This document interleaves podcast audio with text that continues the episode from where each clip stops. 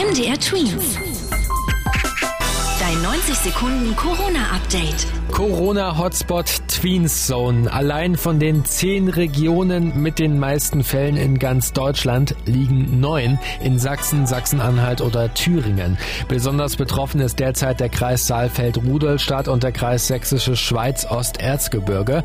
Diese Gebiete gelten mit einer Inzidenzzahl von über 500 als Super-Hotspots. Zum Vergleich, erst wenn die Zahl kleiner als 50 ist, will die Politik einen großen Teil der Einschränkungen lockern.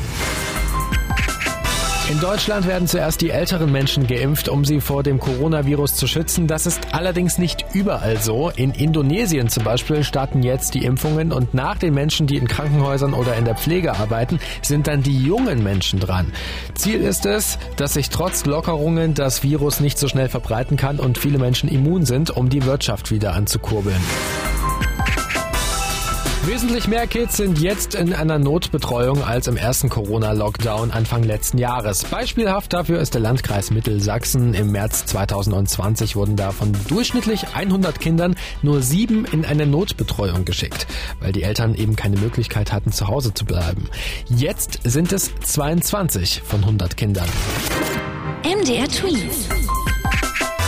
Dein 90 Sekunden Corona-Update.